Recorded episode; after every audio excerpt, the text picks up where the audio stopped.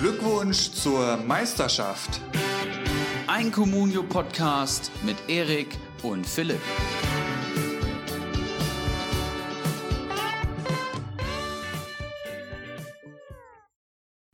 Hallo und herzlich willkommen hier. Glückwunsch zur Meisterschaft der Communio Podcast, äh, um, bei dem es um die Ligen La Liga der außergewöhnlichen Gentlemen 1 und 2 geht. Herzlich willkommen zur Folge 12. Ähm, wir haben den dritten Spieltag gespielt. Und ähm, Erik, wie lief's bei dir? Hau mal was raus. Moin, moin, auch von meiner Seite. Wieder Montagabend wie gewohnt. Wir nehmen auch Montagabend auf am Deadline Day. Spieltag lief gut. Das weißt du ja auch schon, haben wir ja gerade schon kurz drüber gesprochen. Sprechen wir noch äh, später drüber, vor allem über meine Jungs, die da ordentlich gebombt haben. Aber bevor wir weitergehen, erstmal eine Ankündigung. Wir haben in unsere Podcast-Beschreibung unsere Ligen integrieren können. Das heißt, für alle externen Zuschauer ähm, könnt ihr jetzt einfach auf unser Podcast-Profil gehen und da, wo auch die E-Mail-Adresse steht, seht ihr jetzt zwei Links. Der erste Link ist von unserer Communio ersten Liga und der zweite Link ist von unserer Communio zweiten Liga. Das heißt, es gibt jetzt erstmalig die Möglichkeit für euch da draußen bei uns hier zuzuschauen. Ihr könnt immer sehen, wer wo in der Tabelle steht und ihr könnt auch die einzelnen Kader anschauen. Ich denke, das macht das Ganze für euch deutlich interessanter und greifbarer, wenn wir hier die ganze Zeit über die Manager reden. Also könnt ihr praktisch, wenn ihr Lust habt, während dem Podcast hören, ähm, ja, die Manager-Kader verfolgen und ja, habt die Ligen. Ich glaube, der Transfermarkt ist auch dabei, ja. wenn ich das richtig gesehen habe. Ähm, ich denke, das ist ein geiles Feature und ja, schafft mehr Transparenz für euch da draußen. Das stimmt, sehr geile Neuerung. Ähm, gut, dass wir da drauf gekommen sind. Oder ich kam das durch Communio. Wie sind wir da drauf gekommen, dass es da einfach einen Link für gibt? Ähm, sehr coole Sache für Außenstehende und ähm, falls da Fragen zu sind, lasst es uns wissen. Wir helfen da gerne weiter. Ansonsten würde ich sagen, fahren wir fort mit einem Recap auf den letzten Bundesligaspieltag. Sehr gerne, da ist ja wieder einiges passiert. Ich fand es wieder, war wieder ein richtig geiler Spieltag mit einigen Ergebnissen, mit denen so die wenigsten gerechnet haben. Und eigentlich kann man über jedes Spiel ja eine halbe Stunde reden, Minimum aber wir probieren es ja mal ein bisschen kürzer zu halten. Freitag ging es direkt los mit Borussia Mönchengladbach gegen RB Leipzig. Gladbach eigentlich mit einer extrem starken Heimbilanz. Ähm, Verlieren es da 3-1. Hast du das geguckt, Philipp? Geguckt nicht, nein. Ähm, sind, sind die denn noch so heimstark, die Gladbacher? Ich glaube, das war mal in, im, im Laufe der letzten Saison, in der Hinrunde erinnere ich mich da. Ich glaube, seitdem kam da zu Hause nicht mehr viel zusammen. Ähm, am Freitagabend war es dann der dreifache Werner, der den Gladbachern da einen Strich durch die Rechnung gemacht hat. 1 zu 3 geht das Spiel aus. Embolo trifft noch in der 90. für die Gladbacher zu spät, zu wenig. Ähm, und ja, Hast du noch irgendwas zu dem Spiel oder hast du es gucken können? Ich habe es nicht gucken können. Ich war auf einer Hochzeit tatsächlich, aber ähm, so wie ich es jetzt aus der Zusammenfassung und von meinen Expertenmeinungen gehört habe, hätte Gladbach da auch was holen können. Okay. Also es war jetzt nicht so, dass Leipzig da drückend überlegend war. Ähm, das ganz und gar nicht, aber in den Momenten, wo halt Gladbach das 2-2 machen kann, also Embolo hat da wohl noch eine richtig gute Chance gehabt, ähm, kommt der Konter von Timo Werner und der schenkt direkt das 3-1 ein. Also ja. es hätte auch ein Punkt für Gladbach werden können.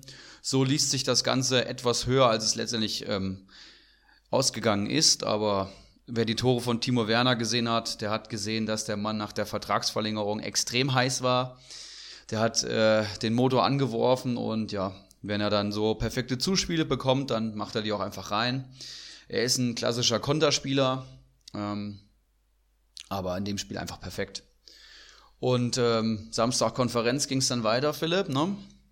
Da haben wir deine Bayern dann groß aufgetrumpft. Nach, so ist es. Nach einem 1-0 in der sechsten Minute durch meinen Spieler Boetius, was mich sehr gefreut hat. Ansonsten hätte er natürlich Minuspunkte geholt, aber so war es dann eigentlich ganz okay. Da ist mir die Kinnlade nach unten gefallen, das sage ich dir. Wie ist das Spiel aus Bayern-Sicht so zu werten? Ja, ähm, ich sag mal, 6-1 spricht für sich, du hast es gesagt. Ähm, es ist aber tatsächlich, glaube ich, nicht alles Gold, was da glänzt. Ähm, hat sich etwas schwerer äh, hat getan als äh, vielleicht anfänglich angenommen. gegen die Mainzer. Also ich hatte die ja vor dem Spiel, glaube ich, kurz vor dem Spiel geschrieben, die, die nehmen wir auseinander oder irgendwie sowas. So leicht war es dann nicht. Ähm, gehen in der sechsten Minute 1-0 äh, durch, du hast es angesprochen, Boetius in Rückstand. Und bis zur 36. als Pavard dann ausgeglichen hat, das war schon, also Bayern hatte das Spiel im Griff, ganz klar, aber so die Idee nach vorne, die hat mir da schon gefehlt. Ähm, es ist halt auch letztendlich eine Formationsumstellung durch, dadurch, dass Coutinho gespielt hat, ähm, wird in einem 4-2-3-1 gespielt, was ich glaube, das letzte Mal unter Heinkes noch gespielt wurde oder jetzt irgendwann die Rückrunde unter Kovac vielleicht mal, als er zur Vernunft kam, mehr oder weniger. ja, es kann halt nicht sein, dass du die ganze Vorbereitung äh, am 4-3-3 spielst, übst, trainierst und dann, äh, sobald ein Neuzugang kommt, wird das alles über den Haufen geworfen und du spielst in einem 4-2-3-1, was, was ich geiler finde, aber da stimmt für mich die Planung und die, die Weitsicht schon irgendwie im, in einem Trainingslager oder was weiß ich, da auch mal andere Formationen vielleicht einzustudieren, wenn man noch nicht weiß, wer da überhaupt noch so kommt. Ähm, gut, mit Sané wäre es dann vielleicht alles anders gekommen, steckt man ja auch nicht so hinter. Auf jeden Fall gab es Startschwierigkeiten bei den Bayern und dann, ich sag mal, spätestens nach dem 3-1 von Perisic hat sich Mainz dann mehr oder weniger aufgegeben und dann hat es halt geklingelt. Ja, äh, 6-1 natürlich eine heftige Schlappe, aber ich habe das auch so gesehen. Gerade in der ersten Halbzeit gab es bei Bayern doch dann einige Probleme. Ne? Auch Kimmich und Thiago, die Doppel-6, da hat für mich viel noch nicht geklappt. Erst als sich Thiago dann weiter hat fallen lassen, kam er besser ins Spiel rein. Hat sich sicherlich auch in der Note geäußert, hat nur einen Punkt geholt bei Comunio. Das ist für Thiago äh, unterirdisch. Aber vielleicht noch Pavard zu nennen, der auf rechts anscheinend auch ganz gut funktioniert. Ja, also so gut, ein Tor spricht natürlich für ihn, aber überzeugt hat er mich da jetzt auch noch nicht. Darf man halt auch noch nicht so hochhängen. Erstes Spiel vor eigenem Publikum von Anfang an, Allianz Arena, Bayern München. Da bist du halt vielleicht noch mal ein bisschen fickerig, aber da muss schon noch mehr kommen. Aber das war jetzt das dritte Spiel über 90 Minuten in Folge von Benji Pavard und der hat auch schon bei Comunio 22 Punkte auf dem Konto. Ähm, Habe ich heute durch Zufall gesehen, hat mich sehr überrascht, aber scheint ähm, ja doch eine größere Rolle zu spielen als angenommen, würde ich mal sagen. Schauen wir mal, wie es dann nach der Länderspielpause ist. Ich hoffe, Kimmich kommt dann wieder zurück. Und Javi Martinez auf die 6, der war ja bisher noch gar kein Thema. Aber das sehen wir dann in zwei Wochen. Andere Spiele am Samstagnachmittag. Leverkusen Hoffenheim 0-0, Schalke Hertha 3-0, Wolfsburg Paderborn 1-1, Freiburg Köln 1-2 und das Abendspiel Union Berlin gegen Dortmund 3-1. Zu welchen Spielen möchtest du was sagen, Erik? Ja, ich denke, Bayer Hoffenheim lässt sich kurz damit abstrafen, dass man sagt, dass Leverkusen hier nicht das Tor gemacht hat. Ansonsten.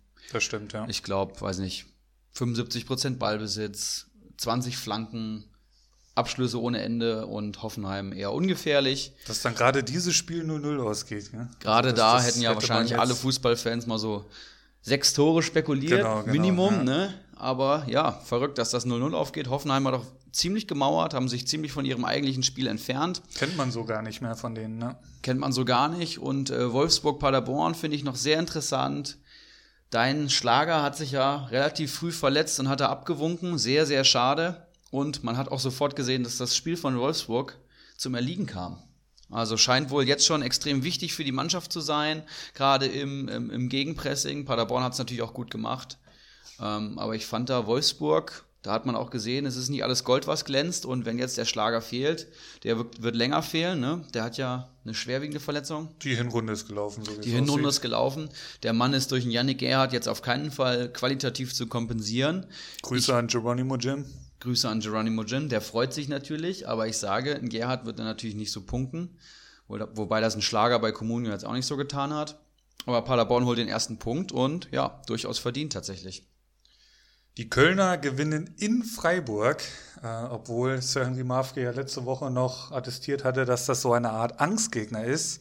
Holt den ersten Dreier durch ein Solo von Skiri, ich glaube kurz vor Schluss war das sogar, der sich einfach mal äh, ich glaube, das war schon fast Höhe Mittellinie, wo der Mann losrennt mit dem Ball, tanzt da, ich glaube, Höfler war es aus, der rennt ihm nur noch so halbgar hinterher und dann steht er fast schon im 5-Meter-Raum, schiebt mit links ein und ist der gefeierte Held und holt so Kölns ersten Dreier. Der war wichtig, da musste auch erstmal gewinnen in Freiburg, das schafft auch nicht jeder. Also da Gratulation an die Geißböcke. Absolut äh, verdient, vor allem über die Länge von drei Spielen jetzt. Köln hat ja jetzt auch schon zwei so gute Spiele gemacht, die, da haben sie sich nicht mit Punkten belohnt. Jetzt hat es endlich mal geklappt. Und ich finde auch aus der Perspektive von Freiburg, also Freiburg drei Siege zum Saisonstart, wäre dann auch irgendwie etwas viel gewesen, so für die Möglichkeiten. Ähm, ja, Nico Schlotterbeck vielleicht noch zu erwähnen, letzte Woche mein heißes Eisen gewesen. Ähm, Gerade beim Gegentor von Skiri macht er irgendwie so einen komischen Ausfallschritt nach außen, statt auf den Gegner zuzugehen und äh, macht dann praktisch die Bahn damit auf. Sicherlich da auch mit Schuld. Aber ähm, Skiri auch vorher das Tor gemacht und ja, absolut Spieler des Spiels, würde ich sagen. Und abends dann.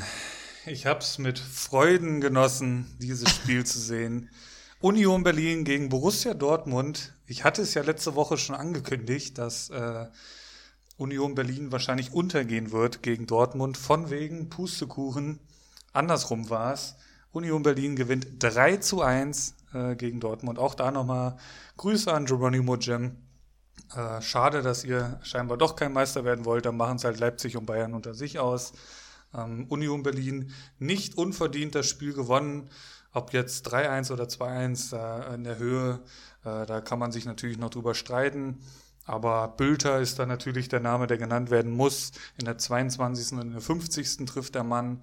Die haben sich äh, durch den Ausgleich, den zwischenzeitlichen, durch Alcacer nicht aus der Ruhe bringen lassen. Ähm, das Stadion stand, glaube ich, 90 Minuten lang, so was man so gesehen hat im Fernsehen. Ähm, also da wird es eventuell auch noch für andere Bundesligisten schwer, ein paar Punkte zu entführen. Und ähm, das ist eigentlich alles, was ich zum jetzigen Zeitpunkt zu dem Spiel sagen möchte.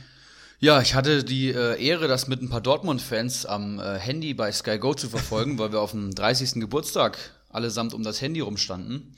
Und das waren erschreckende Szenen. Also ich habe da ähm, von einem wirklich Dortmund-Ultra-Fan ähm, gehört, dass ihm schlecht wurde bei dem zwischenzeitlichen Spiel. Der kam dann erst nach dem Spiel auf den Geburtstag.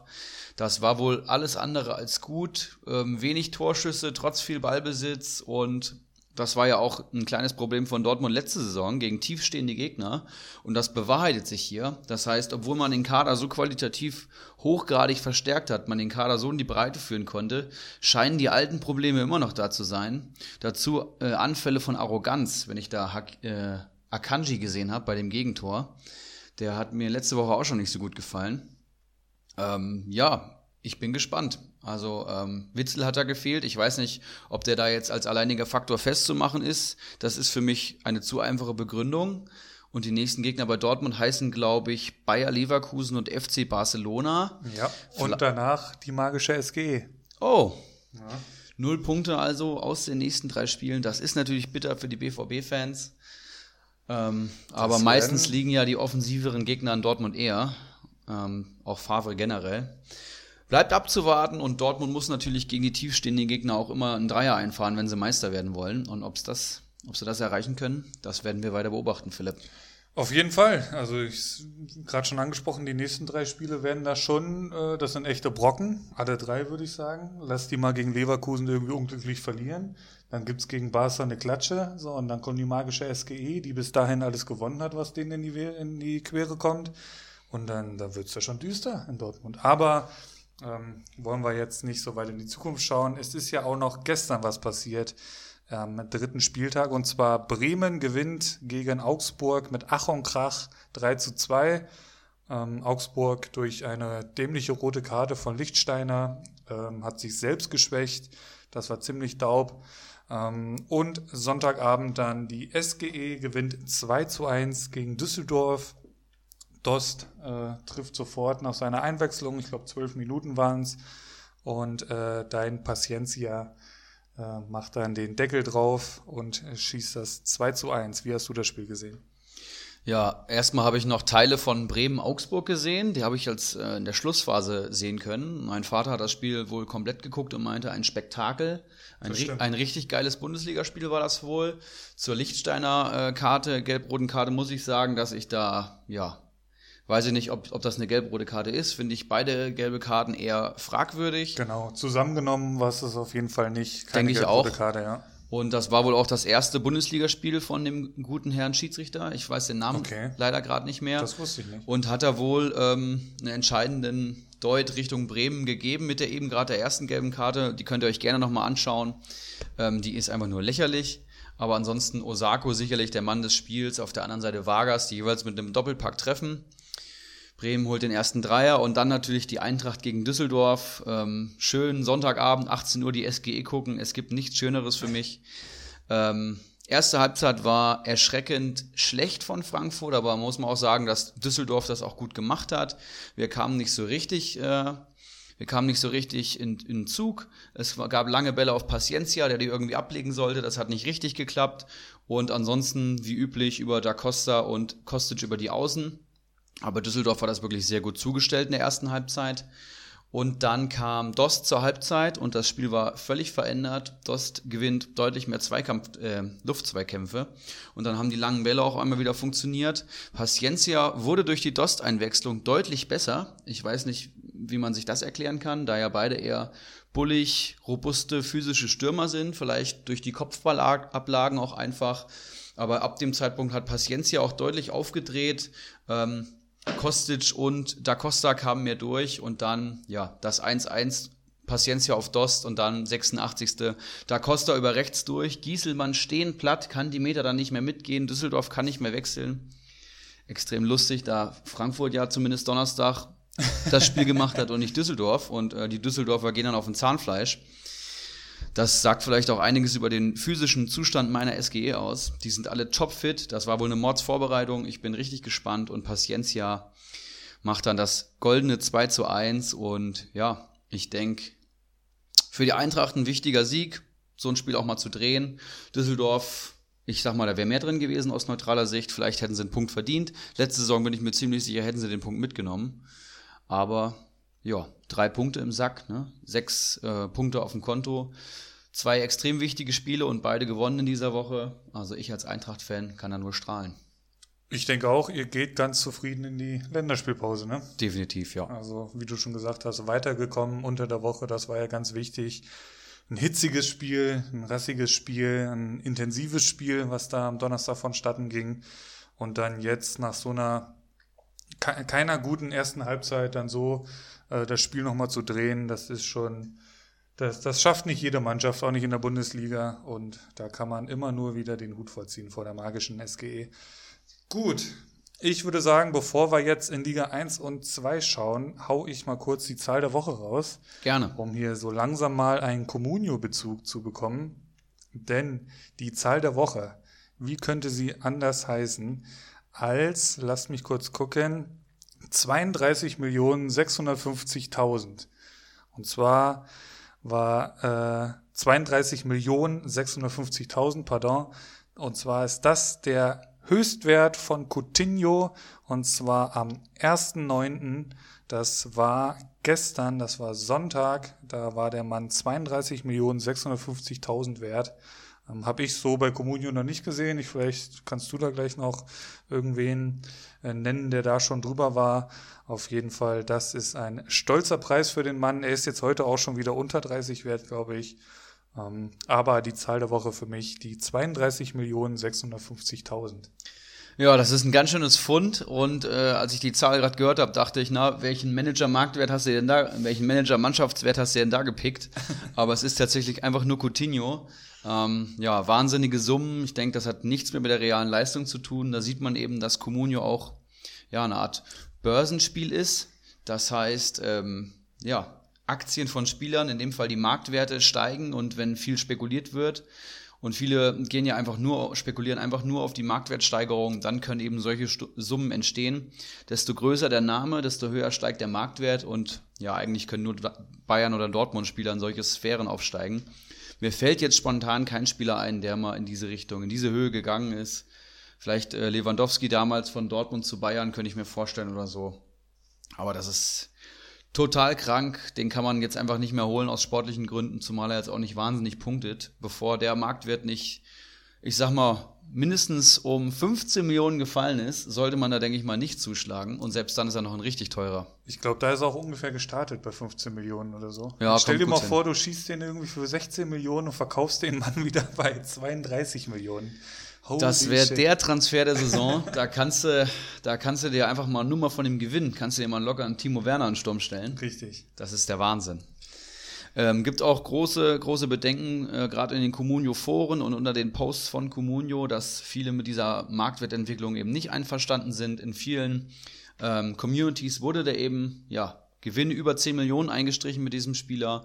Und ich denke, das ist bezüglich der Fairness halt, ja, fragwürdig zumindest. Und ja, Ich sag mal, viele spielen ja auch ihre Ligen äh, ohne am Sommer wieder bei Null anzufangen. Also da, die haben Richtig. ja teilweise Kontostände, die in ganz anderen Sphären sind, wie wir sie jetzt hier haben, wenn du schon fünf Jahre Comunio mit einem und demselben Account spielst sozusagen oder mit einem und derselben Mannschaft, die dann nicht jedes Mal eben erneuert wird und du 40 Millionen am Anfang der Saison bekommst. Ähm, deswegen können halt so Transfersummen, so Marktwerte entstehen und äh, der Markt regelt halt das Geschäft. So ist es halt. Gut, ich würde sagen, wir schauen uns den Spieltag der Liga 1 an. Was ist am dritten Spieltag passiert? Und damit du es nicht tun musst, äh, sage ich einfach mal vorneweg, Platz 1, Spieltagssieger mit 45 Punkten, das ist ganz stark. Ibras Eriksson. Ja, endlich mal, sag ich mal. Der Meister hat sich ja am ersten Spieltag auf den letzten Platz rumgetrieben. Am letzten, also vorletzten Spieltag praktisch, war es dann schon besser und jetzt ähm, hat mal alles geklappt. John Joe Kenny schießt da unter anderem das Tor, den Mann habe ich. Mohamed Dreger von Paderborn macht ein Weltklasse-Spiel, klärt am Ende noch auf der Linie. Aranges holt bei dem 0-0 5 Punkte, Forsberg holt 6 Punkte, Torvorlage gegen Gladbach. Boetius macht das Tor in München und der Paciencia knallt gestern die Düsseldorfer noch weg. Ähm, ja, fast besser ging's nicht. Ich sag mal, einen Torhüter bräuchte ich noch. Hakimi, Kedira und Botzek leider mit minus eins, aber ansonsten, ich will mich jetzt nicht beklagen. Drei Spieler, die Minuspunkte holen und trotzdem Spieltagssieger ohne Torwart, das ist solide. Und Kübler hat nicht mal gespielt, also das Auf ist nicht jeden schlecht. Fall auch überperformt, muss man auch mal ehrlich sein. Ähm, aber das ist einfach ein guter Start und gerade jetzt vor der Länderspielpause sollte man einfach Spieler haben, die gut punkten oder gut gepunktet haben, weil die Marktwerte natürlich steigen werden. Auf Platz zwei Herr Wanner, der hier eine herausragende Saison spielt, beziehungsweise zumindest jetzt an den ersten drei Spieltagen. Ähm, von allen eigentlich auf die Grillfeier getippt worden, hat jetzt mittlerweile sechs Punkte im Pokal schon geholt und ist jetzt, glaube ich, in der Gesamtwertung Zweiter oder Dritter, meine ich. War auch mein Gegner im Pokal und ähm, das wäre richtig eng geworden, wenn ich nicht so einen guten Spieltag gehabt hätte. Aber völlig verdient mit 36 Punkten auf Platz 2 und dritter Platz der Tabellenführer Danilo Norminho, der noch neun Punkte vor Havanna ist, holt mit dem Spieltag, wo er keinen Torschützen hat, auch solide 28 Punkte. Das äh, zeigt schon, wie stabil der Kader eben ist. Ja. Und vor allem hat er einen Mannschaftswert von 50 Millionen, der kommt nicht von ungefähr. Ich fand bei Havanna gerade schon krass, dass der bei 40 Millionen ist. So, wenn man seine Transferaktivitäten die letzten Wochen äh, beobachtet hat und jetzt Danilo Nominio mit 50 Millionen, das ist schon echt heftig. Das ist natürlich ganz normal, dass da, wo die Punkte sind im Kader, dass da die Millionen hinwandern. Das ist eben so bei Comunio.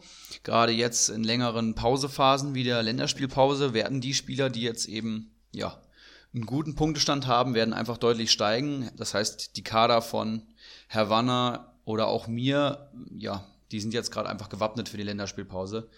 Wenn ich mir beim Danilo Norminho anschaue, Caligiuri im Kader, Bailey, Weghorst, ähm, Harid McKenny, Gott hat er viele Schalker.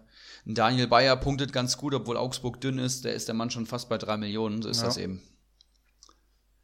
Ja. Ja. Soloy vorne drin, der jetzt zu Mainz gewechselt ist, sehe ich gerade hier. Also da auch noch Potenzial. Also da geht einiges, aber das haben wir ja schon mehrmals besprochen. Platz 4 und 5, die Nuns, ja, besser bekannt als SG Nun und Kopfballungeheuer mit 27 und 23 Punkten. Äh, kurzer Blick nach unten, der ist nicht ganz so interessant. Ja. Äh, Sir Henry Mafke am 16. mit 10 Punkten, Ulrich H. Meine Wenigkeit 7 und Gott sei Dank bin ich nicht letzter. Brilli hat mir die, diese Schande abgenommen, äh, so in die Länderspielpause zu gehen. Der hat 6 Punkte geholt ähm, und ist somit Platz 18. Interessant, dass wir letzt, dass ich letzte Woche mit Sir Henry Marfko und Ulrich H. hier äh, Communio-Weisheiten raushau, damit sich die Leute ein paar gute Tipps holen und dann performt ihr beide so an dem Spieltag. Ja, aber ich, mein, es gab mein, ja auch Ausschläge in die andere Richtung. Ne? Mein, mein Kader ist einfach noch in progress. Ja, also aber wenn du das gerade so sagst, äh, jetzt ist ja die Länderspielpause, das heißt, jetzt ist die Chance, seinen Kader mal ein bisschen umzubauen, weil man zwei Wochen Zeit hat. Woran liegt's, Philipp? Wo hast du deine, deine Fehler identifiziert? Vielleicht auch interessant. Erstes für Fazit vielleicht so, ja, ist richtig. Äh, das war noch gar nichts. Also das kann ich auch nicht nur jetzt auf den Philipp-Transfer ziehen, die, der natürlich wehtut, wo mir natürlich ein paar Millionen fehlen, wo ich vielleicht nochmal einen etwas stärkeren Torhüter ähm, verpflichtet äh, hätte. Da habe ich mich jetzt mit Kubek aufgestellt, aber da bin ich eigentlich ganz froh, dass diese Position jetzt ähm, geklärt ist. Insgesamt steht er aktuell bei minus sechs. Das, davon darf Oha. man sich aber nicht abschrecken lassen, finde ich, weil gegen Dortmund, da kriegst du halt mal auf die Mütze, wenn du im Signal Iduna Park spielst. Ähm, der Mann ist kein schlechter, wenn man sich mal ein bisschen mit der Personalie da beschäftigt. Du hast es halt angesprochen, wir hatten ja auch schon mal drüber gesprochen, wie oft spielt Augsburg diese Saison äh, zu null. So, da muss man halt auch mal so ein bisschen hingucken. Ist eine Risikoanleihe, das weiß ich natürlich auch, aber da, da gibt's äh, andere ähm, Spieler bei mir im Kader, die mindestens genauso risikoreich sind. Boyata kommt jetzt nach der Pause wieder. Ähm, Friedel werde ich wahrscheinlich auch halten. Dann brauche ich noch einen dritten äh, Verteidiger. Jans, das ist halt eine Personalie, die nicht gezündet hat. Den hatte ich mir vor der Saison geholt, weil ich dachte, der wird auf der Außenbahnseite von Paderborn anfangen. Ist nicht. Ähm, Schlager musste ich verkaufen, das hat sich von selbst erledigt. Ansonsten hatte ich halt immer wieder Personalien so in meinem Kader, wo ich gehofft hatte, die wechseln noch. Jetzt haben wir den Deadline Day durch, das hat alles nicht funktioniert. Ähm, ich glaube, ich hatte kaum oder einen, vielleicht maximal einen Spieler, der äh, gewechselt ist und somit da mal ein bisschen der Marktwert nach oben gepusht wurde. Ansonsten ging das alles in die Hose. Salai kriegt jetzt, also der Freiburger Salai, kriegt jetzt noch einen Grifo vor die Nase gesetzt. Das tut natürlich weh, den werde ich mit Miese verkaufen müssen. Der einzige Lichtblick bei mir im Kader ist halt Höhler. Da habe ich, äh, ich glaube, zweieinhalb oder fast sogar drei Millionen Gewinn an dem Mann gemacht. Das passt wow. ganz gut. Ähm, den werde ich jetzt auch abstoßen. Cotuccio habe ich mir jetzt noch geholt. Belfodil vielleicht für den Marktwert gewinnen. Da muss ich jetzt mal gucken, wie ich mich im Sturm aufstelle. Ähm, ja. Ich hoffe einfach, dass es ähnlich wie letzte Saison so Stück für Stück, peu à peu, dass ich mich so in die Saison arbeite und am Ende des Tages hoffentlich mein Saisonziel erreichen kann. Das wünsche ich dir auch natürlich. Ähm, momentan stehst du noch unten drin, aber ich bin mir ziemlich sicher, dass du die richtigen Hebel in Bewegung setzen wirst. Hast ja auch letzte Saison schon ein gutes Händchen gehabt für Transfers in der Saison. Wird sicherlich interessant. Aber Sir Henry Marfke sicherlich auch überhaupt nicht zufrieden. Ähm, jetzt auf dem drittletzten Platz, vorletzter aktuell unser Icarus der ähm, auch gar nicht performt. Ich glaube, der hat als Ziel auch irgendwie Top 4 oder Top 5 ausgegeben. Das ist natürlich völlig verfehlt aktuell, geht in eine ganz falsche Richtung. Und Flutschfinger steht auch unten drin, dessen Kader wir am Anfang auch noch gelobt haben. Und oben, wie sieht's da aus? Danino Norminho auch am dritten Spieltag. Äh, immer noch Tabellenführer. Ich habe schon gesagt, neun Punkte vor Havanna. Wie gesagt, geht auf die Podcast-Beschreibung, schaut euch die Links an, da seht ihr die Tabellen. Es ist sehr, sehr spannend in allen Tabellenbereichen. Dann folgt Havanna, das Kopfballungeheuer. Dann der zweite Nun, die Eski Nun, die machen einen richtig guten Job aktuell. Und dann konnte ich mich mittlerweile auf dem fünften Platz platzieren. Und dann kommen auch Faxe, Rocco und Manimo. Und ja, man kann festhalten, äh, wenn man jetzt mal Flutschfinger vergleicht mit Danino Nominio, letzter mit erster Platz, das sind dreimal so viele Punkte. Die Diskrepanz ist jetzt schon nach drei Spieltagen vorhanden bei Comunio. Die Spreu trennt sich vom sogenannten Weizen. Es wird weiterhin spannend. Gut, und damit sind wir durch in Liga 1. Wir schauen auf die zweitbeste Comunio-Liga dieses Planeten. Und da sehen wir, dass mein Kontrahent im LVM-Pokal den Spieltagssieg geholt hat. Aufmerksame Zuhörer werden jetzt natürlich wissen, es ist Mr. Chancentod, der sich mit 38 Punkten den Spieltagssieg sichert. Wir schauen mal kurz in den Kader. Kalu hat da vorne drin, der hat gar keinen Punkt geholt, aber dann im Mittelfeld knallt's richtig. Boetius 5 Punkte, Vargas 15 Punkte, Demir bei 4 Punkte, Da Costa 7 Punkte. Da hat er noch Goezio im Mittelfeld stehen, der hat scheinbar nicht gespielt. Ähm, In der Abwehr wird es dann äh, Brooks und Staphylidis mit vier und drei Punkte. Ansonsten hat noch Gieselmann gespielt, der holt null Punkte und das reicht dann auch für den Spieltagssieg in Liga 2. Ja, Mr. Chancentod, der seinen ersten richtig guten Spieltag hat, der auch schon so ein bisschen damit gehadert hat, dass er an seinen eigenen großen Saisonerwartungen zerbricht. Aber jetzt das erste Mal abliefert tatsächlich. Ähm, ja. Gerade mit einem Mannschaftswert von 31 Millionen. Jetzt tatsächlich der beste Zeitpunkt, um gut zu punkten. Ich denke, da wird, wird sich der Marktwert ein bisschen vermehren über die Länderspielpause. Und damit ist er in der Gesamttabelle auch schon Fünfter, da wir ja so wenige Spieltage erst gespielt haben. Sind die Sprünge da noch groß? Und ähm, zweiter wurde am Spieltag Wakahara, der bis jetzt auch wirklich eine sehr gute Saison spielt. Schmid hat wieder gut gepunktet, moralisch, trotz Niederlage, macht gute Punkte. Und auch Osako, Spieler des Spiels ähm, beim 3-2 gegen Augsburg. Der hat mittlerweile auch schon 29 Punkte am Konto. Das ist ein richtig guter Spieler. Ähm, bin echt begeistert. Hätte nicht gedacht, dass der, dass Max Kruse da vielleicht ähm, so einen guten Nachfolger auf seiner Position findet. Und dritter am Spieltag ähm, unser Kali Kalmund, der natürlich im Windschatten von Danino Norminho steht und lernt. Habe ich, hab ich mittlerweile die schmutzigen Details ausgegraben, dass da sich ständig ausgetauscht wird. Die werden sich im Felber schön die Kippen voll machen, die ich beiden. Ich denke auch. Man sieht schon, Mamba und Bailey, der hat auch der Norman auch im Sturm. Ja. Tatsächlich. Aber dazu noch den überragenden Philipp Kostic und Sebastian Andersson, der bei Union ähm, wirklich gut punktet.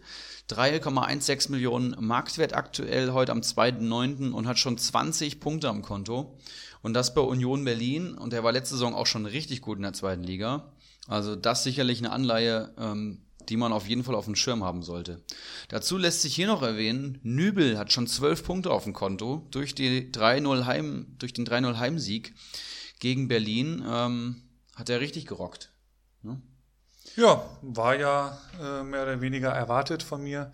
Ähm, und ich denke, da wird schon noch ein bisschen was gehen. Schauen wir mal kurz nach unten. Und da wird es natürlich ganz düster, vor allem beim lieben Krugbräu. Der holt die Minuspunkte. Der sahnt die Lucky Loser Prämie ab. Und zwar minus eins bei einem Kaderwert von 32 Millionen. Stabil, Krugi. Was ist da los? Gehen wir mal kurz in den Kader. Da sehe ich einige Minuspunkte. Na, obwohl, es sind eigentlich nur zwei Leute, und zwar Vasiliades minus drei und Baku minus drei. So, der Rest zündet dann alles nicht so wirklich. Jao Victor holt dann nochmal ein paar Pünktchen, Moisander, aber das kann ihn nicht mehr aus der Misere ziehen hier. Kubreu ein ganz dünner Spieltag, minus eins. Davor El Tumor mit null Punkten, auch nicht viel besser und davor dann dein geschätzter Kollege Lasermetin, der sich schon oft äh, relativ weit unten da vorgefunden hat, glaube ich, äh, mit plus sieben. Ja, ähm, ich hatte ja letzte Woche Urlaub und habe mit meinem guten Freund Lasermetin ein paar Tage verbringen können im wunderschönen Erfurt und haben natürlich auch seinen Kader ein bisschen auseinandergenommen und ähm, er sieht's noch relativ gelassen, ist sich, glaube ich, der Ernsthaftigkeit der Lage noch nicht bewusst, aber ähm, hat eben sowas im Kader wie Julian Brandt, wo ich sage, top. Aber der muss halt auch jetzt konstant eigentlich seine sechs bis zehn Punkte holen, damit er sich ab dem Marktwert lohnt in dem Kader. Und ansonsten hat er noch Hummels, bis jetzt nur acht Punkte bei zwei Siegen. Finde ich relativ wenig für das Geld. Elvedi, okay, auch noch ein guter Spieler und dann wird's eng im Kader. Dann kommt nämlich gar nichts mehr, bis auf Conny Leimer, der bis jetzt vier Punkte geholt hat. Und äh, Fabian Reese mit einem Punkt. Und mehr punktende Spieler hat der Mann tatsächlich nicht im Kader. Das sind äh, eigentlich nur drei Stammspieler, dazu keinen Torwart und ja, Boyata, Kübler, Velkovic, äh, Franz, ein Tepp, Maxim, was sind das für Spieler? Ich denke, ein ganz heißer Anwärter auf die Grillfeuer, wenn sich da nicht schleunigst was ändert. Lasermeti, dem ich eigentlich wirklich eine gute fußballerische Einschätzungskraft attestiert habe, der versagt hier in der Kaderplanung total, muss ich leider sagen. Sehr spannend. Ähm, aktueller Mannschaftswert auch nur 29 Millionen. Also es ist natürlich dann zu befürchten, wenn er selber das nicht so extrem sieht, wie du mit deiner Kommunio-Erfahrung vielleicht da schon eher mal auf den Alarmknopf drückst, sage ich mal. Ähm, wird spannend zu sehen. Ähm, aktuell 33 Punkte. Schauen wir mal, was das auf die Gesamttabelle in Liga 2 sagt. Mit 33 Punkten ist er Platz 16 vor Keggy 28 Punkte und Ivan der Schreckliche ist tatsächlich letzter mit 26 Punkten. Und die scheinen sich da unten schon zu halten. Gerade Keggy und Ivan ähm, nisten sich da unten so ein bisschen ein im Tabellenkeller. Ja, da müssen alle Alarmglocken jetzt angehen nach drei Spieltagen. Ähm, wenn man da nur 26, 28 oder auch 33 Punkte am Konto hat, muss man den Kader wahrscheinlich komplett resetten, muss sich von einigen Akteuren mit Verlust trennen, um eben äh, Punkte zu holen, weil wir wissen ja, alle Punkte sind die, das wichtigste Gut bei Comunio. Der Marktwert richtet sich langfristig auch nur nach Punkten. Punkte, Punkte, Punkte, sage ich da nur. Man muss da einfach zusehen. Und wenn man mal nach oben guckt, da sieht man auch eine interessante Wendung. Kali Kalmund übernimmt wieder die Tabellenführung. Der liefert sich so ein kleines Duell mit Prinz Watzlaw von Oettinger. Aber auch Wakahara, der nächste Schalker, schon mittlerweile auf Platz 3 vorgeprescht. Der spielt auch einen, ja, der spielt auch einen guten Stiefel, würde ich mal sagen. Und äh, dahinter im Windschatten auf Platz 4 mal wieder der White Shark. Aus der Tiefe. Wie letzte Saison auch die Endplatzierung. Ähm, war kein herausragender Spieltag, aber solide. Der bastelt auch schon weiter fleißig am Kader rum. Das wird interessant zu sehen. Und dann kommen Mr. Chancentod und Olaf Melberg, die ja letzte Saison auch schon weit oben gelandet sind. Die konnten Langes Glied und Sebeltar so ein bisschen nach unten verdrängen. Das wird auch alles sehr, sehr spannend. Ähm, und auch hier eine Diskrepanz vom ja, mehr als dreifachen Punktewert. Letzter im Vergleich zum ersten.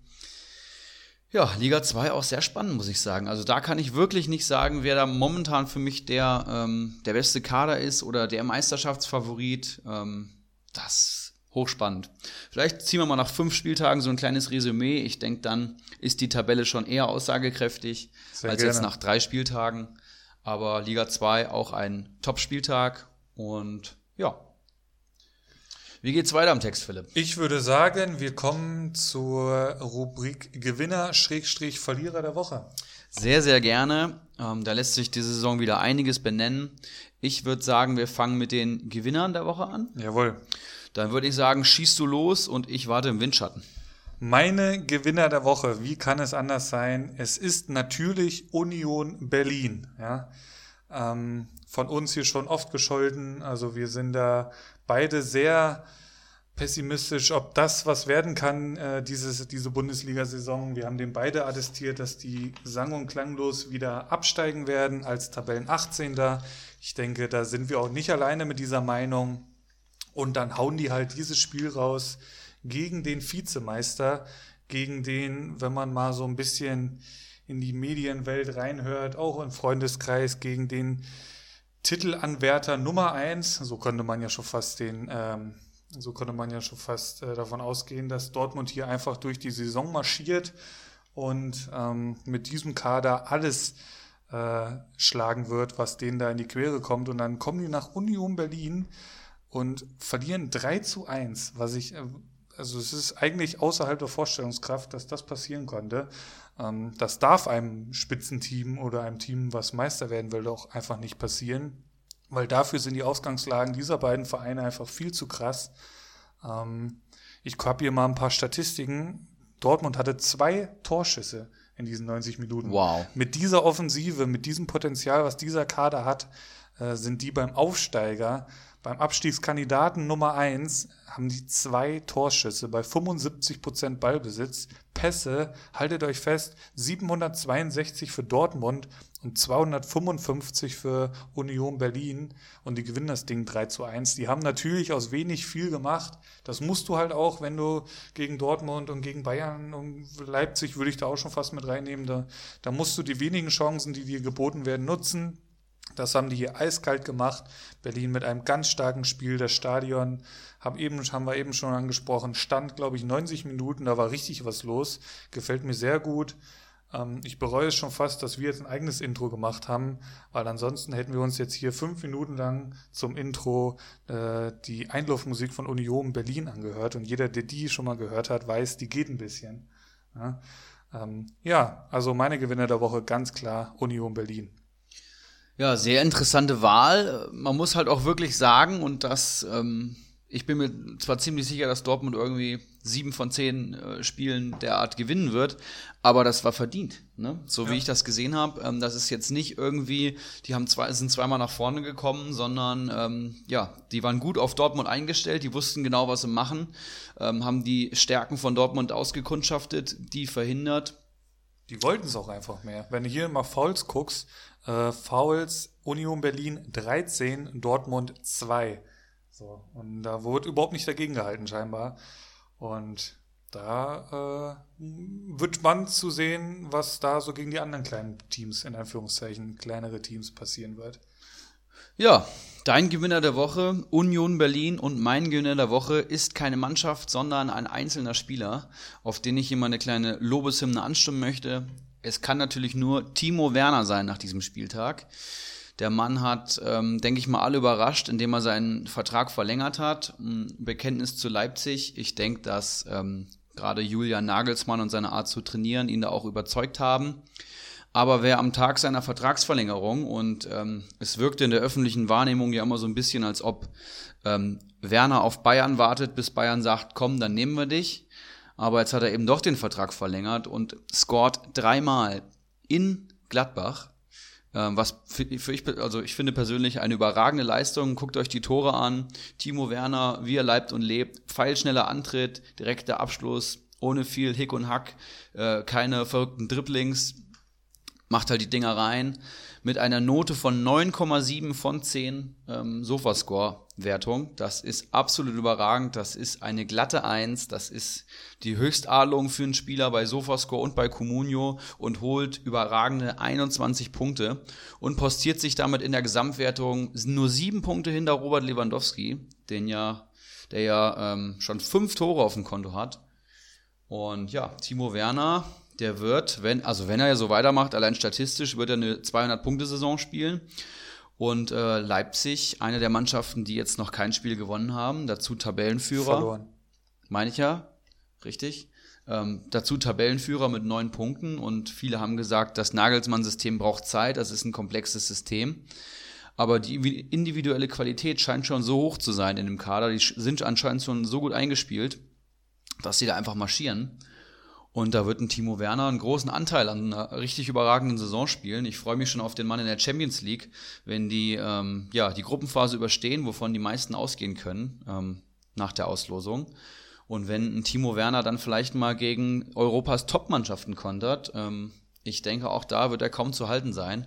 Einfach pfeilschnell, geradlinig.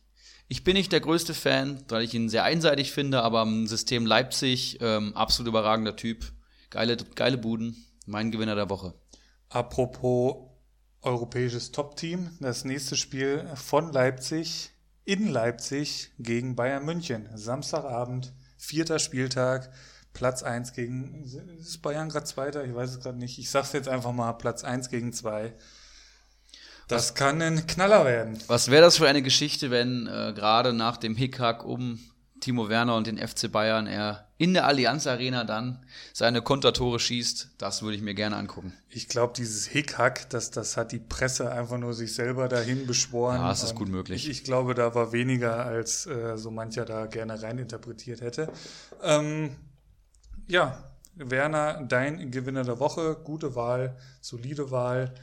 Ähm, kurz mal gucken, wie wir jetzt hier weitergehen. Ich würde sagen, die Verlierer der Woche hauen wir jetzt hier gleich raus. Ja, dann schließt du doch deinen direkt einfach gerne an. Mein Verlierer der Woche, und ich habe jetzt hier gerade mal, während du äh, eine Lobhymne auf Werner gesungen hast, versucht äh, rauszubekommen, ob der Transfer denn auch jetzt wirklich durch ist. Denn mein Verlierer der Woche, es ist Ante Rebic, der einstige ja, Publikumsliebling, war er mal Publikumsliebling? War auf jeden Fall. Er war auf jeden Fall nah dran. Nah dran, denke ich auch. Ähm, das ging in den, nicht nur jetzt in der letzten Woche, das geht ja irgendwie schon seit äh, Anfang der Vorbereitung, vielleicht sogar schon im, im letzten halben Jahr so mit sehr lustlosen Auftritten teilweise. Gut, da kann man auch immer viel reininterpretieren, das weiß man nie so. Mhm. Auf jeden Fall hat er einfach nicht die Leistungen gezeigt, die man von ihm gewohnt war. Ich, gewohnt ist vielleicht auch das falsche Wort, weil er nicht der konstanteste, Spieler ist. Ich glaube, da hat mir Bakadi Diakitema äh, letzte Saison äh, Rat gegeben, als ich den Mann verpflichtet habe, hatte. Da hatte ich ihn noch nicht so am Schirm und er hat sofort gesagt, er ähm, hat ein, zwei Spiele dann dabei, wo er Wahnsinn ist, aber dann ähm, geht das Ganze auch schon ganz schnell wieder äh, ins, ins Gegenteil und der Mann äh, holt irgendwie fünf Spieltage lang null Punkte gefühlt. Ähm, es ist ein sehr unrühmliches Ende nach so einer intensiven Zeit bei Frankfurt. Da ist einiges passiert. Ich glaube, er kam 2016 von Florenz, wurde ausgeliehen am Anfang. Und wenn man sich überlegt, wo Frankfurt noch 2016 war oder auch 2015, wo die daherkamen und wo sie jetzt stehen, mit was für einer Truppe, mit was für einem Selbstvertrauen die in Spiele gehen, das ist dann doch ein sehr unrühmliches Ende. Seine letzte Aktion passend eine rote Karte äh, im Spiel gegen Straßburg, was meiner Meinung nach auch eine völlig berechtigte rote Karte war. Ich glaube, da war, wurde auch viel diskutiert über das Einsteigen da gegen den Torwart. Äh, für mich ist es klar rot, wie der Typ da reinrennt. Ja, für mich ganz klar der Verlierer der Woche, Ante Rebic. Ja, und ähm, tut mir natürlich persönlich sehr weh, da ähm, Rebic mit uns ja erfolgreiche, schöne Zeit gehabt hat und der ähm, Stand, du hast ja am Anfang schon gesagt, die Eintracht kämpft halt immer, das ist äh, in der DNA der Mannschaft sozusagen drinne, das, da kannst du äh, nachts aufstehen, kannst irgendeinen Spieler wecken und die sind, die brennen für Fußball, die geben sich nie auf und ein Ante Rebic war da eben einer, der mit seiner Art, ja, der haut sich in jeden Zweikampf maximal rein, der geht immer ans Limit der ist ein Energiebündel, der hat da auch so ein bisschen für gestanden für die Mannschaft und war deswegen, deswegen auch so beliebt, weil es eben so diese physischen Grundtugenden im Fußball sind, dazu mit gepaart mit individueller Klasse, Geschwindigkeit und einem guten Abschluss, war es eben doch ein ziemlich cooler Spieler. Ähm, unrühmliches Ende, muss ich sagen, aber ähm, der war ja früher schon öfters mal undiszipliniert, jetzt einfach lustlos und ja, wir haben ja einen neuen Stürmer bekommen, den guten André Silva, im äh, Gegenzug. Aber ich mache erstmal weiter mit meinen Verlierern der Woche, bevor wir uns jetzt in dem Thema verlieren. Meine Verlierer der Woche, Hertha BSC. Und jetzt dürft ihr überlegen, ähm, ihr kennt ja bestimmt die ersten drei Ergebnisse von Hertha und dann wisst ihr auch, wie viele Punkte die am ähm, Konto haben. Die haben nämlich nur einen Punkt am Konto aktuell. Und der Punkt, der war zwar, ja, der war gut, das war in München gegen den amtierenden deutschen Meister FC Bayern München, aber dann kam eben nichts mehr. Eine horrende Niederlage gegen ähm, den VfL Wolfsburg, 3 zu 0. Da sah man schon nicht gut aus, obwohl man das Spiel eigentlich ganz gut gemacht hat. Und jetzt die Krönung, man fährt äh, nach Schalke, nach Gelsenkirchen und verliert 3-0 gegen eine Mannschaft, die sich wahrscheinlich selber nicht erklären kann, wie sie drei Tore geschossen hat. ähm, der Spielverlauf ging so gegen Berlin, wie er nur gegen Berlin gegen konnte. Also zwei Eigentore von Niklas Stark und Karim Rekik. Dazu trifft noch John Joe Kenny, den ich natürlich persönlich im Kader habe und deswegen sehr froh, froh bin. Aber eigentlich muss das wegverteidigt werden, ganz klar. Und Hertha BSC hat den Trainer gewechselt, haben Paul Dada, der eben für Konstanz und gute Hinrunden stand, abgegeben und haben jetzt Maurice Czovic bekommen und der startet vernichtend mit einem 3 zu 1. Ähm, ja, die Hertha hat einen neuen Investor, die wollten hoch hinaus. Das sieht einfach nicht gut aus. Einziger Lichtblick, den ich da jetzt sehe, sind die nächsten drei Gegner von der Hertha, wo einfach Punkte her müssen. Man spielt jetzt in Mainz, man spielt danach daheim gegen Paderborn und dann äh, beim ersten FC Köln, dann Fortuna Düsseldorf. Das sind vier Gegner aus dem mittleren bis unteren Tabellenfeld und da muss jetzt einfach was passieren bei Berlin. Berliner momentan wenig gute Spieler zu haben. Also es gibt keinen, den ich jetzt da pauschal empfehlen würde. Wer das äh, Gegentor von Niklas stark gesehen hat, der weiß warum. Ähm, ja, Berliner einfach schwach gestartet. Mein Verlierer der Woche. Alles klar. Ähm, damit kommen wir zu den heißen Eisen, würde ich sagen. Geile Kategorie. Die beliebte Kategorie heiße Eisen. Ich fange einfach mal an. Ähm, ich konnte mittlerweile auch herausfinden, es ist tatsächlich passiert. Ante Rebic ist in die Serie A, ist zum AC Mailand, nicht zu Inter Mailand gewechselt, wie das ja, äh, wonach das erst aussah. Ähm, und im Gegenzug, und damit kommen wir zu meinem heißen Eisen, es ist André Silva, der für Rebic an äh, zur SGE kommt. Es ist der dritte, Schrägstrich vierte Stürmer. Ich sehe da Paciencia und Dost ganz klar vor ihm. Und dahinter kommt dann Jovelic, der aber noch recht jung ist. Kann das sein? Wie, wie alt ist Jovelic? Weißt du das? Der ist 19. 19 Jahre alt. André Silva kommt von AC Mailand. Jetzt muss ich mal kurz gucken, wo ich hier meine Notizen dazu habe. Ähm, Ich habe eigentlich nur Erfahrung mit André Silva an der Konsole gemacht und zwar bei FIFA im Karrieremodus. Will, will ich den Mann seit Jahren in meine Teams holen.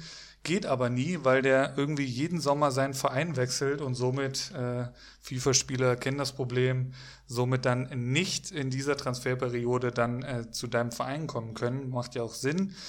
Er kam, lassen wir uns mal kurz hier äh, sein Lebenswerk begutachten. Porto hat er so ziemlich jede Jugendmannschaft durchgemacht.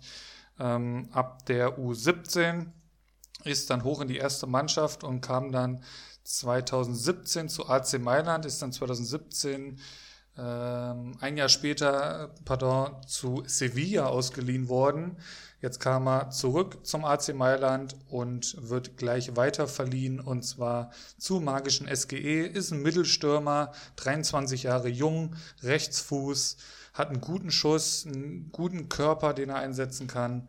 Ähm, der Marktwert können wir jetzt nur spekulieren, wie er einsteigen wird. Also Rebic ist jetzt zum Schluss 6 Millionen äh, wert gewesen. Silver wird in einem ähnlichen Bereich einsteigen, kann ich mir vorstellen. 5 Millionen, 6 Millionen, ist aber auch jetzt echt ins Blaue geraten. Morgen sind wir schlauer. Und deswegen mein heißes Eisen ist André Silva. Ja, ein sehr interessanter junger Mann. Ich kenne ihn tatsächlich auch vom Karrieremodus. Einfach so eins der Top-Talente, das man immer mal geholt hat. Finde ich ähm, interessant. Man muss natürlich jetzt schauen, wie die Konkurrenzsituation da wird mit Dost und Rebic. Äh, Paciencia natürlich, pardon. Und ich habe auch ein heißes Eisen für euch. Jemand, der momentan äh, glüht vor Punkten, ist ähm, Ruben Vargas vom FC Augsburg. Der Mann hat 21 Punkte am Konto, einen Marktwert für 2,93 Millionen, bei dem ich sicherlich äh, direkt aktuell zuschlagen wollen würde. Der Mann hat äh, gegen Dortmund ein schwaches Spiel gezeigt mit minus ein Punkt, dann letzte Woche gegen Union in Berlin das wichtige 1 zu 1 gemacht und jetzt gegen Werder Bremen in einem packenden Match den Doppelpack geschnürt. Der Mann ist richtig in der Bundesliga angekommen, holt 15 Punkte, hat insgesamt jetzt 21 am Konto, Punkteschnitt von 7 aktuell, dazu schon drei Tore am Konto. Und man darf ja nicht vergessen, dass Augsburg auch erst einen Punkt hat am Konto. Das heißt, wenn du jetzt schon bei Augsburg richtig gut punktest, was passiert dann, wenn du mal ein Spiel gewinnst, wenn du mal besser in der Saison drinne bist? Ähm, das ist sicherlich eine sehr interessante Aktie. Vielleicht nochmal alle, die es nicht mitbekommen haben. Ruben Vargas ist vom FC Luzern diese Saison in die Bundesliga gewechselt für 2,5 Millionen Ablöse, was jetzt nicht die Welt ist. Ähm, ist erst 21 Jahre alt, halb Schweizer, halb ja, Dominikanische Republik. Ist ein Linksaußen, der auch rechts spielen kann. Ähm, und den würde ich euch ans Herz legen wollen. Holt ihn euch, er ist noch unter drei Millionen wert, sicherlich nach der Länderspielpause. Ja, ich würde mal sagen, locker vier wert. Ähm, weiß nicht, ich glaube, der ist in beiden Ligen bei uns schon vergeben, leider. Sonst hätte ich ihn mir gern geholt. Ruben Vargas vom FCA, schaut ihn euch an, kauft ihn euch bei Comunio. Und dann ist mein zweites heißes Eisen, was ich gleich anschließen äh, wollen würde, jemanden, den du heute schon namentlich erwähnt hast. Es ist Marius Bülter von Union Berlin.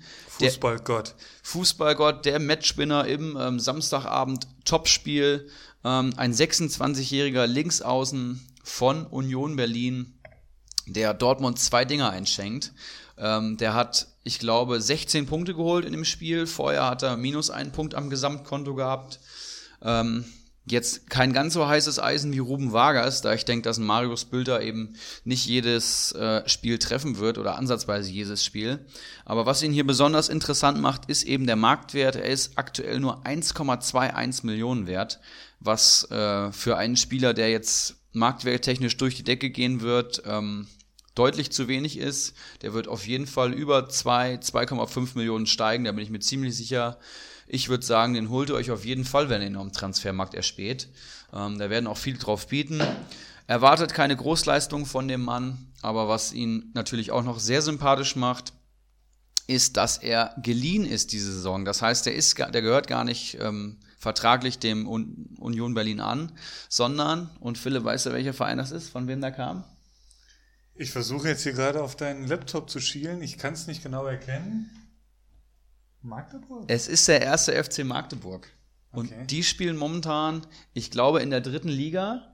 Und Kommt hin, ja. Sind abgestiegen, glaube ich. Bülter hatte da keine Verwendung im Kader. Das heißt, Okay. wurde von der dritten Liga in die erste Liga verliehen. So rum geht es anscheinend auch für eine Leihgebühr von 400.000 Und schießt dann die Dortmunder ab. und schießt dann im Topspiel den Millionenkader von Borussia Dortmund ab. Und schießt Union Berlin zum ersten Sieg in der Bundesliga-Geschichte. Überhaupt, das muss man sich vorstellen. Äh, was eine Cinderella-Story. Der ist jetzt schon 26, vorher in Neuenkirchen, Rödinghausen und eben beim FC Magdeburg gekickt. Ähm, muss man natürlich Union auch loben, dass sie da so ein Auge haben. Und ähm, Magdeburg, die werden das Spiel natürlich auch verfolgt haben, Samstagabend. Und die werden sich auch denken, was machen wir überhaupt? Was haben wir überhaupt für eine sportliche Kompetenz? Mein zweites heißes Eisen, Marius Bülter. Holt ihn euch. Kann ich euch nur ans Herz legen. Ja, ich habe kein zweites Ei- heißes Eisen mitgebracht und somit kommen wir zum Tipp der Woche, der auch von dir diese Woche kommt. Was hast du uns Schönes mitgebracht? Ich habe euch mitgebracht, die Länderspielpause sinnvoll zu nutzen.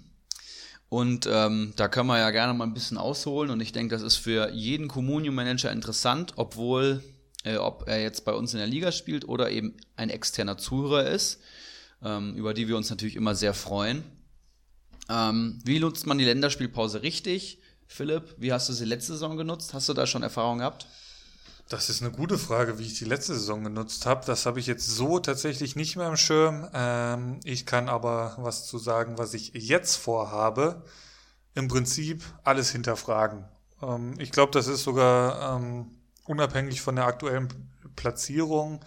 Ähm, jeden Spieler einfach genauestens hinterfragen, macht es jetzt Sinn, ihn zu verkaufen? Hat er überperformt? Ich habe da Höhler als Beispiel, den habe ich für 800 irgendwas 1000 gekauft. Der hat jetzt 17 Punkte in den ersten drei Spielen geholt. Finde ich sehr geil. Ist ähm, Marktwert über drei Millionen. Ähm, jetzt muss ich mir halt die Frage stellen, geht das so weiter mit dem Mann? Geht das so weiter mit Freiburg? Will ich ihn verkaufen und die, die Gewinne mitnehmen? Und so muss man einfach jeden Spieler jetzt hier einzeln durchgehen und gucken, ähm, kann ich hier irgendwas äh, realisieren. Von manchen wird man sich auch trennen müssen, weil man sich eingestehen muss, okay, das war nichts, das wurde nichts. Ähm, da habe ich hier zum Beispiel zwei Augsburger, die mir hier aus meinem Kader entgegenlächeln und demnächst verschwinden werden. Also einfach jede Position genauestens hinterfragen, gucken, wie hat der performt, hat er überperformt, geht er vielleicht noch mehr und natürlich ganz klar den Transfermarkt ähm, im Auge behalten. Was, was kommen da jetzt für Spieler drauf, die vielleicht in zwei Wochen dann wieder fit sind, die aktuell angeschlagen sind, ein wenig noch im Marktwert äh, etwas tiefpreisiger zu haben sind und da einfach äh, nach wie vor täglich drauf gucken und sich genauestens Gedanken machen. Wenn nicht jetzt, wann dann? So. Da hast du vollkommen recht und äh, Länderspielpausen sind natürlich erstmal ärgerlich, weil man jetzt keinen Fußball gucken kann, beziehungsweise keinen Bundesliga- und ähm, Communio-Fußball. Aber du hast schon gesagt, es ist eben eine Planpause für jeden Communio-Manager und gerade jetzt sollte man aktiv werden. Man hat jetzt drei Spieltage als Referenzwert. Die sind natürlich jetzt nicht ausschlaggebend für eine ganze Saison, aber zumindest ein Richtungsgeber für Spieltag 4 und 5. Als erstes solltet ihr euch anschauen, wer in eurem Kader einfach keine Punkte am Konto hat. Da geht es jetzt nicht erstmal darum, ähm, wie ihr das Potenzial einschätzt, sondern alle die, die jetzt nichts am Konto haben, werden über die Länderspielpause sinken. Das, der, die Communium-Marktwerte verschieben sich immer hinsichtlich der Punkte, das heißt immer zu den Punkten hin. Das heißt, wenn ihr jetzt Spieler um die drei bis fünf Millionen habt, die eben nur vier Punkte am Konto haben, dann werden die hundertprozentig sinken im Laufe der Länderspielpause. Sei denn, sie sind jetzt gewechselt oder ähnliches. Gleichzeitig solltet ihr euch Spieler holen, die jetzt gerade diesen Spieltag extrem gut performt haben. Wenn ich jetzt an Mohamed Dreger vom SC Paderborn denke oder John Joe Kenny, die sich beide in meinem Kader befinden, die haben jetzt einfach gute Spiele gehabt oder auch ein Bülter, die werden jetzt einfach steigen. Das ist einfach Fakt. Die haben viele Punkte am Konto, die sind ähm, deutlich unterbewertet für die Punkte, die sie schon geholt haben. Das heißt, die werden steigen. Hier könnt ihr einfache Gewinne mitnehmen. Ganz wichtig, den Transfermarkt im Auge behalten und hinsichtlich der Punkte kaufen und verkaufen. Jetzt habe ich es gerade schon gesagt, verkaufen auch ein ganz wichtiges Thema. Wenn ihr unten drin steht und einfach schwache Spieler im Kader habt, der Kader wirft keine Punkte ab etc., trennt euch jetzt von den Spielern, die wenig Punkte geholt haben. Ich habe es gerade schon gesagt, alles was wenig Punkte hat, wird fallen. Das heißt, es wird am Ende der Länderspielpause weniger wert sein als jetzt. Also wenn ihr jetzt ein gutes Angebot über Marktwert vom Computer habt, gebt die Spieler ab. Zur Not könntet ihr euch in zwei Wochen nochmal für eine Million günstiger wieder mitnehmen, wenn ihr den Spieler unbedingt halten wollt. aber jetzt gilt es, ähm, das Geld aufs Konto zu scheffeln, was man dann ausgeben möchte in der Transferphase. Ähm, du hast es ja schon gesagt, Fehlstart kann man jetzt ganz gut ähm, gegenlenken, indem man eben jetzt eingreift und ja. Was natürlich jetzt auch äh, sich anbietet bei so einer zweiwöchigen Pause, ist einfach so, so eine Art Traden. So, du kaufst dir jetzt einfach einen Spieler, wo du dir sicher bist, okay, der wird jetzt die nächsten Tage noch mal ein paar Millionchen steigen oder ein paar hunderttausend, den kaufst du dir ohne irgendwie, äh, dass du möchtest, dass der jetzt irgendwie 20 Spiele für dich abreißt, sondern den haust du dann in einer Woche wieder auf den Markt. Und wenn dein Plan aufgegangen ist, holst, kann man da definitiv noch den ein oder anderen Euro äh, in die Kassen spülen. Denke ich auch. Und was jetzt natürlich auch interessant ist, ihr könnt ja jetzt schon planen, ihr wisst ja jetzt schon, wer in den nächsten drei Bundesligaspieltagen aufeinander trifft. Schaut euch die Bundesliga-Vereine einzeln an und schaut, wer in den nächsten drei Spieltagen auf wen trifft. Beim ersten FC Köln sieht man, dass es ein extrem schweres Programm sein wird. Bei Hertha haben wir eben gelernt, ähm, werden die Gegner jetzt deutlich leichter. Also tendenziell vielleicht erstmal eher mal einen Hertaner holen, weil wenn sie punkten werden, dann nach der äh, Länderspielpause. Und gerade wenn die jetzt gesunken sind, weil sie eben keine Punkte am Konto haben, kann man hier Schnäppchen mitnehmen. Das heißt, ähm, das ist eine weiter, ein weiterer Tipp. Schaut euch die Spieler an, die deutlich unterperformt haben. Spieler, die gerade im Marktwert jetzt erstmal fallen werden, aber wo man sich ziemlich sicher ist, dass der auf jeden Fall seine Punkte holen wird, weil er einfach eine sehr hohe Qualität hat.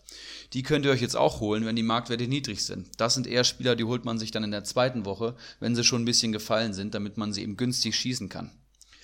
Beispiel wäre jetzt zum Beispiel bei mir gewesen, Hakimi habe ich mir geholt für 3,8, glaube ich. Und ich bin mir ziemlich sicher, das war äh, der Spieltag, bevor er das Tor geschossen hat. Ähm, so günstig wird er diese Saison nicht mehr sein. Das war einfach der Zeitpunkt, an dem er deutlich unterperformt ist, ähm, unterbewertet ist. Jeder, der Hakimi schon mal spielen äh, sehen hat und weiß, dass er auf beiden Flügelseiten die Abwehrposition bekleiden kann, dazu noch offensiv eine Position spielen kann, ähm, weiß einfach, das war der richtige Zeitpunkt und da habe ich ihn auch geholt. Ja, das mal ein paar Ausführungen zur Länderspielpause. Ich leg's euch wirklich an, ans Herz. Äh, ruht euch nicht auf, nur aus, weil äh, kein Comunio gespielt wird aktuell, weil man keine Punkte holen kann. Jetzt kann man richtig gute Transfers eintüten und ähm, seinen Mannschaftswert steigern, seinen Kader verbessern, seinen Kader restrukturieren. Sehr, sehr interessante Phase jetzt. Soweit der Tipp der Woche. Ähm, als nächstes habe ich hier auf der Agenda stehen einen kleinen Ausblick auf die kommende Fußballwoche. Sehr gerne. Das geht ja auch im Prinzip relativ schnell. Ich habe es mir gerade hier mal rausgesucht. Und zwar die schon oft angesprochene Länderspielpause steht an. Und zwar am Freitagabend um Viertel vor neun. Deutschland gegen die Niederlande. Und dann am Montag Nordirland gegen Deutschland auch um Viertel vor neun. Das also die beiden Partien, wo wir alle wahrscheinlich da ein etwas genaueres Auge drauf haben werden. Ähm, Freitag und Montag um Viertel vor neun die Deutschen. Ja, äh, Deutschland gegen Niederlande, auf jeden Fall super interessantes Spiel. Ähm, ich bin großer Fan der deutschen Nationalmannschaft aus taktischer und ähm, ja, mannschaftsdienlicher Sicht. Ich finde, wir haben eine richtig geile Nationalelf. Viele junge Talente strömen da gerade in die Mannschaft. Wenn ich da an Luca Waldschmidt denke oder so, der jetzt erstmal äh, debütiert. Ich gucke das immer sehr, sehr gerne. Wie sieht es bei dir aus? Guckst du die Quali-Spiele? Also, Nord also äh, Nordirland weiß ich jetzt noch nicht. Äh, mal gucken, wie es am Montag so ist. Aber äh, gegen die Niederlande, das kann man sich auf jeden Fall mal angucken. Ähm, ich bin trotz, nichtsdestotrotz schon eher ein Freund des Vereinssports, ähm, muss ich ganz klar so sagen. Aber ähm, ich sag mal, so die letzten Spiele konnte man sich schon ganz gut angucken von der Nationalmannschaft. Ist natürlich bitter, dass Sané jetzt fehlt. Der, das ist einfach ein Spieler, dem man sehr gerne zusieht. Ähm, ja, man darf gespannt sein, wie sich Yogi jetzt die nächsten zwei Spiele aufstellen wird. Was mich noch interessieren würde, das darauf sind wir jetzt gar nicht drauf eingegangen, wie äh, schätzt du die Euroleague äh, ein. Die Gruppe von Eintracht Frankfurt würde ich da ganz gerne mal eine Meinung von dir hören. Weil Sehr das geht ja dann im Prinzip auch schon nahtlos über. Ich glaube, es ist dann ein Spieltag. Das war äh, beispielsweise Leipzig gegen Bayern und dann geht, glaube ich, schon Champions League Schrägstrich Europa League äh, los. Vollkommen richtig. Ähm, wir spielen, glaube ich, ähm, erstmal jetzt in Augsburg oder so. Ähm, Wenn du gerade mal googelst, Spielplan Eintracht Frankfurt, siehst du den Spielplan. Äh, Augsburg SGE. Genau, richtig. Nachmittag. Und dann geht das weiter mit folgender Europapartie, das weiß ich gerade gar nicht. Spielplan, Spielplan Eintracht. Auf jeden Fall zur Gruppe kann man schon mal sagen, Arsenal ist halt ein geiles Los so. Ja. Freue ich mich auf beide Spiele. Das wird mega interessant. Ähm, für solche Spiele willst du ja dann auch eben Europa League und Champions League spielen. Da habe ich auch ehrlich gesagt keine Angst vor. Das ist so ein Spiel, ähm, da wird die Eintracht eh hoch motiviert sein und dann kann man eigentlich nur Sympathiepunkte gewinnen und kann vielleicht auch sportlich mal ein Highlight setzen oder mal einen Nadelstich setzen. Ich bin da sehr gespannt. Und das erste Spiel ist auch gegen Arsenal im heimischen Stadion am 19.09. Richtig geil. Da muss ich nochmal die Fühler ausstrecken, ob ich da nicht äh, ein kleines Ticket ergattern kann, damit ich vor Ort mal meinen Paciencia beobachten kann. Ansonsten spielen wir noch gegen Gua Maresch, einen portugiesischen Verein, den ich noch nicht einschätzen kann, muss ich sagen. Ähm, da werde ich dann eben mal schauen. Aber ähm, erfahrungsgemäß die portugiesischen Vereine hinter Porto, Sporting und ähm, Benfica nicht gut, so sportlich gut aufgestellt. Ich denke, die sollten wir locker knacken können. Und dann eben Standard Lüttich, was auch ein gutes Los ist. Ich glaube, das ist Belgien. Das wäre eine schöne Auswärtsfahrt. Freue ich mich auch schon drauf, wenn, der, wenn mein Eintracht-Fanclub da vielleicht in die Richtung was macht. Und ansonsten denke ich, dass man locker mindestens Zweiter in der Gruppe werden kann. Dazu noch eine geile, zwei geile Partien gegen London. Ich bin sehr zufrieden mit der Auslosung. Bist du denn zufrieden mit der Bayern-Auslosung? Ich bin tatsächlich sogar sehr zufrieden, ja. Glaube ich dir. Ähm, man hat einfach ein Superlos mit Tottenham dabei. Kane gegen Lewandowski, das wird man sich äh, auf jeden Fall anschauen können. Um, Roter Stern Belgrad und Olympiakos, das sind natürlich zwei ähm, Gegner, die du schlagen musst in beiden Spielen. Und dann sollte da das Weiterkommen ähm, kein Problem sein. Äh, es sind halt Mörderpartien so dabei. Ich, ich, es sticht natürlich sofort heraus Barcelona gegen Dortmund. Das, das fände ich schon mal ziemlich geil. Ist auch, glaube ich, gleich am ersten Spieltag. Ist richtig am ersten Spieltag. Ich bin auch tatsächlich intensiv an Tickets interessiert. Hab da auch schon meine Fühler rausgestreckt und will das einfach nochmal hier ein bisschen kundtun, falls da jemand äh, an Tickets kommt. Ähm, ich könnte mir einfach nicht verzeihen, wenn ich Messi äh, nicht als aktiven Spieler spielen sehe. Ronaldo habe ich schon abgehakt, tatsächlich damals auch gegen Dortmund. Und diesen Traum muss ich mir einfach erfüllen. Und so oft ist er einfach nicht in Deutschland. Ähm, ich muss diesen Mann sehen. Und dann in der, in der, im Signal Iduna Park, das könnte ich mir schon ganz gut vorstellen. Ich habe Messi tatsächlich auch schon zweimal spielen sehen. Einmal ähm, für Argentinien in Deutschland und einmal für Barcelona in Spanien. Und ich kann dir sagen, das ist eine ganz andere Sportart, die der Mann da betreibt. Völlig, völlig stranger Spieler, sowas hat man noch nie gesehen in so einem äh, Profispiel, vor allem nicht auf dem Niveau. Ein richtig geiler Typ. Ich, ich glaube, Deutschland spielt sogar noch gegen Argentinien dieses, dieses Jahr. Und er ist aber gesperrt, weil er irgendwie dem Verband in der Copa America äh, Betrug oder irgendwie äh, irgendwas vorgeworfen hat. Oha. Er kommt auf jeden Fall nicht nach Deutschland. Ronaldo müsste ich eigentlich noch abhaken. Ähm, ist jetzt aber kein Must-Have für mich. Ich ähm, werde den Paciencia mir dann noch zweimal angucken. der mit so, nach so einem Sahnespiel ähm, ja, zu meinen persönlichen Lieblingen bei der Eintracht natürlich gehört. Ein lässiger Kicker. Gut, ähm, wollen wir noch kurz der Vollständigkeit halber äh, Leverkusen erwähnen, die es mit Juventus und Atletico Madrid zu tun bekommen. Unter anderem ist da noch Moskau in der Gruppe, also Ziemliches Horrorlos, muss ich mal sagen. Aber ich, ich halte sie nicht für chancenlos. So. Ja. Also ähm, Atletico und Juve haben natürlich eine Mörderqualität. Guck dir den Juventus-Kader aktuell an, was da teilweise auf der Bank sitzt, das ist schon erschreckend. Atletico ist gut drauf im Moment, haben glaube ich bisher alles gewonnen. Wenn die führen die La Liga bin. an. Ja. Ich finde es ein ziemliches Horrorlos. Dortmund hat im Prinzip mit Inter Mailand äh, da auch noch ein echt schweres Los, die auch nochmal schwer aufgerüstet haben mit Lukaku und Alexis Sanchez. Ja, das stimmt natürlich. Also es sind viele, viele, viele geile Spiele in dieser Champions League-Saison dabei. Habe ich mega Bock drauf. Europa League äh, ist eigentlich wie letztes Jahr. Da macht eigentlich nur Eintracht Frankfurt Bock zu gucken. So ist es zumindest als Außenstehender. Ich weiß nicht, ob du mir da beipflichten kannst. Oder andere Spiele sind für dich ja da jetzt auch nicht so interessant, nehme ich an, oder? Ja, also wenn da Top-Partien dabei sind, ich bin ja auch einfach Fußballfan, mal abseits der Eintracht, dann schaue ich mir natürlich auch andere Partien an. Ähm, da wird es die eine oder andere geben. PSG zu, gegen Real sehe ich da gerade noch in äh, Gruppe A. Das wird auch interessant. Aber ja, also ist ja auch oftmals so, dass man Dienstagabend, ich habe ja Dienstag zum Beispiel mal Fußballtraining und dann läuft äh, die Champions League bei uns im Sportlerheim. Und man guckt ja dann nicht ständig hin, so, ne? Wenn, es sei denn, es ist jetzt keine, eine mega Top-Partie, so. Oder die Champions League-Konferenz läuft da mal, beziehungsweise alle Spiele, alle Tore heißt das ja. Es ist einfach immer geil, wenn unter der Woche auch noch gespielt wird. Ich mag das ja sehr gerne, diese hohe Fußballdichte. Und es geht so langsam wieder los. Jetzt haben wir noch mal eine etwas ruhigere Zeit und dann geht das Schlag auf Schlag im Prinzip bis Weihnachten durch. Oder ich glaube, zwischendurch ist dann auch noch mal eine Länderspielpause, Oktober, November meistens so. Aber da werden einige Spiele auf uns zukommen und werden uns Communio Manager auf jeden Fall bei Laune halten. Da bin ich mir ziemlich sicher.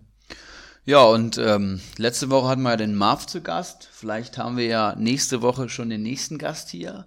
Wer weiß, wer weiß, man munkelt da, dass es ein Manager aus Liga 1 sein könnte. Mhm. Ich möchte jetzt noch keinen Namen nennen. Ich denke, ähm, Überraschung genug, wenn er dann nächste Woche hier sitzt. Da wird es einiges äh, zu besprechen geben, gerade im Blick auf die aktuelle Saison und die letzte Saison. Das wird heißer Gesprächsstoff und das in der Länderspielpause. Da schauen wir mal wieder, wie wir die Zeit euch versüßen können. Aber da wird uns was einfallen. Ich würde sagen, für heute sind wir durch. War ein ähm, geiler Bundesliga- und Communio-Spieltag, vor allem für mich. Philipp, du wirst da sicherlich etwas länger in die Analyse gehen müssen als ich jetzt. Ich bin äh, gefühlt seit Monaten schon in der Analyse. Ja. Naja. es kann nur besser werden. Ich kann ja auch nur äh, beipflichten, das wird auch irgendwann wieder besser und ich hoffe es. Strukturiere deinen Kader um und dann ne, Mund abputzen, weitermachen und dann geht's ab. So ist es. Ähm, das haben ja auch viele mitbekommen unter der Woche. Ich, Ulrich H. habe alle meine Ämter bei Bayern München niedergelegt, um mich jetzt auch einfach voll auf Comunio und diesen Podcast konzentrieren zu können. Und äh, in diesem Sinne wünsche ich euch eine angenehme Länderspielpause und wir hören uns nächste Woche wieder. Macht's gut, gut Kick in die Runde. Bye bye. Einen Handkuss den Damen und einen schönen guten Abend den Herren und der Jugend. In diesem Sinne, es war mir eine Ehre für Sie zu arbeiten. Ich, machen Sie es gut. Schönen Abend noch.